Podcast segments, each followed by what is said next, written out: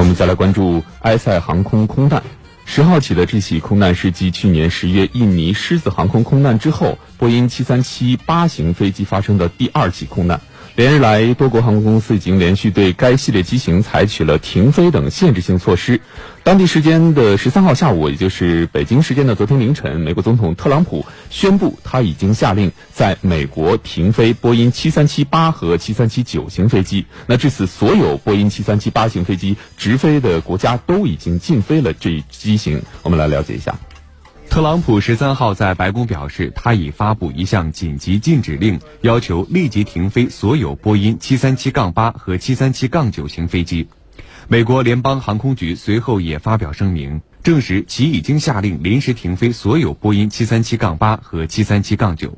声明还说，联邦航空局拿到了新的卫星数据及在埃塞俄比亚坠机现场发现的新证据，并据此做出了停飞的决定。波音公司则发表声明称，支持美国政府和联邦航空局的决定。波音公司首席执行官丹尼斯·米伦伯格在声明中称，停飞是主动的预防性措施，安全是一直以来并将一直是波音公司的核心价值。其实，自埃塞航空的坠机事件发生后几天来，波音公司和美国联邦航空局一直坚称不会停飞事故机型及相关系列客机。但十三号，又有加拿大、新西兰、越南等国的航空管理机构和航空公司宣布对波音七三七杠八、七三七杠九型飞机采取停飞及禁止其